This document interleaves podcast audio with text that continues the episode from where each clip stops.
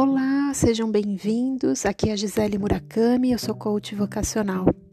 Hoje eu trago um conceito japonês que eu gosto muito, o Ikigai, que na sua tradução quer dizer a razão de ser, o motivo pelo qual nós acordamos todos os dias, o sentido que nós estamos dando à nossa vida.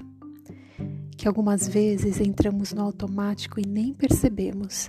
Então, esse conceito vai fazer você refletir um pouquinho sobre ele, trazendo alguns elementos que estão interligados e que normalmente são os nossos critérios de escolhas profissionais. Vamos começar o semestre, a semana, refletindo a respeito deste conceito que é rico e pode te fazer ter maior clareza sobre aquilo que você pode fazer nesse momento. Então, as perguntas que eu vou fazer, a ideia é que você responda num momento seu, com tranquilidade e profundidade, tá? As perguntas são simples, mas é importante que você faça essa reflexão no momento seu. A primeira pergunta é o que você ama fazer. Normalmente a gente ama fazer tantas coisas, né? E relacionamos isso ao nosso lazer, aos nossos hobbies, mas por que não pensar também de uma forma profissional? O segundo, a segunda pergunta está relacionada àquilo que você faz bem. O que você realmente faz bem? Normalmente, a gente faz com tanta naturalidade o que nós fazemos bem que a gente nem percebe como um talento.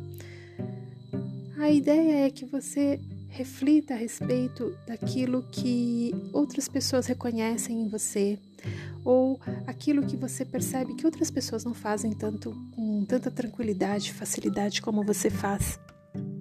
Isso normalmente é um talento seu, um talento nato. A terceira pergunta está relacionada ao mercado, que é o que o mundo precisa. Existem tantas necessidades a serem atendidas no nosso mundo, ao nosso redor, que muitas vezes a gente não se dá conta. Então a ideia é você olhar para o seu meio e pensar naquilo que o mundo, o mercado precisa. A terceira e última pergunta está relacionada àquilo que a gente pode ganhar para fazer. Ao mesmo tempo que você ama fazer muitas coisas, faz bem outras, é, tem necessidades no mercado e o que você pode fazer para receber, para ter um retorno financeiro.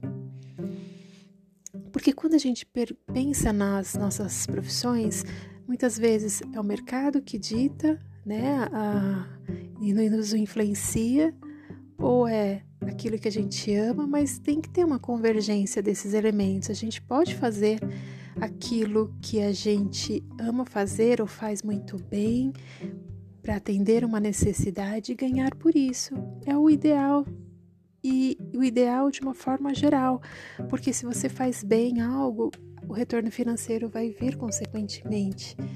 É isso que eu tento demonstrar para os meus coaches que o mercado é lógico que é super importante, não adianta você fazer algo que você ama se você não tem mercado para ele, né? Então, olhar com essa abrangência, olhar para essas perguntas e fazer uma análise que você possa oferecer algo nesse momento ou futuramente numa escolha profissional, mas que faça sentido para você, que você se sinta motivado a acordar todos os dias e fazer aquilo. Claro, como eu disse no episódio anterior, as nossas escolhas hoje podem fazer sentido nesse momento. Pode ser que daqui a alguns meses, anos, isso mude, mas o que a gente precisa ter consciência é aqui, no momento presente. E esse é o convite. O Ikigai, como eu disse, ele é um conceito, é uma filosofia japonesa você pode pesquisar mais. Eu me baseei no livro que eu li, que é o Ikigai, O Segredo dos Japoneses para uma Vida Longa e Feliz, dos autores Hector Garcia e Francesc, Francesc Miralles. É, é da Intrínseca, né, a editora. É um livro bem curtinho, assim, fácil de leitura, fácil e não só trazendo o conceito para o profissional. Nós temos muitos ikigais, não é somente profissional. Esse livro ele se baseia num estudo é, de japoneses que vivem numa ilha chamada Okinawa, lá no Japão.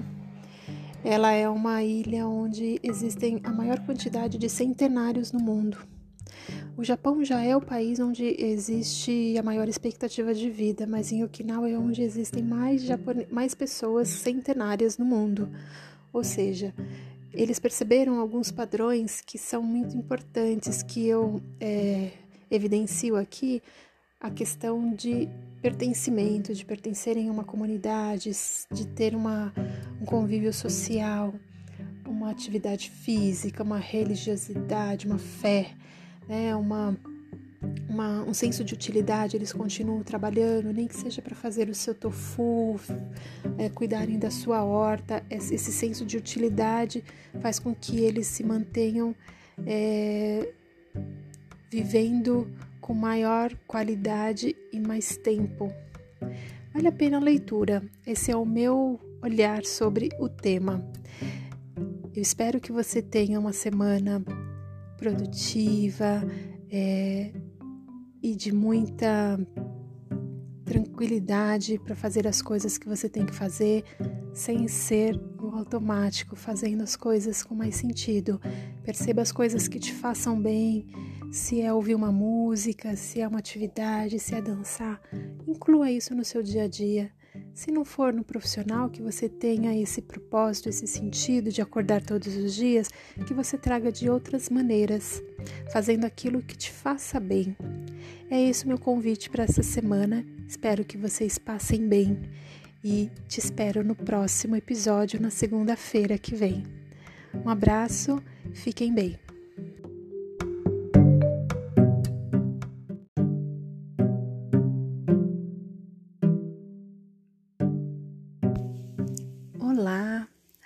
Seja bem-vindos ao meu canal. Eu sou a Gisele Murakami, eu sou coach vocacional e venho aqui hoje falar sobre um tema que eu acho super importante, que é o reconhecimento dos seus valores.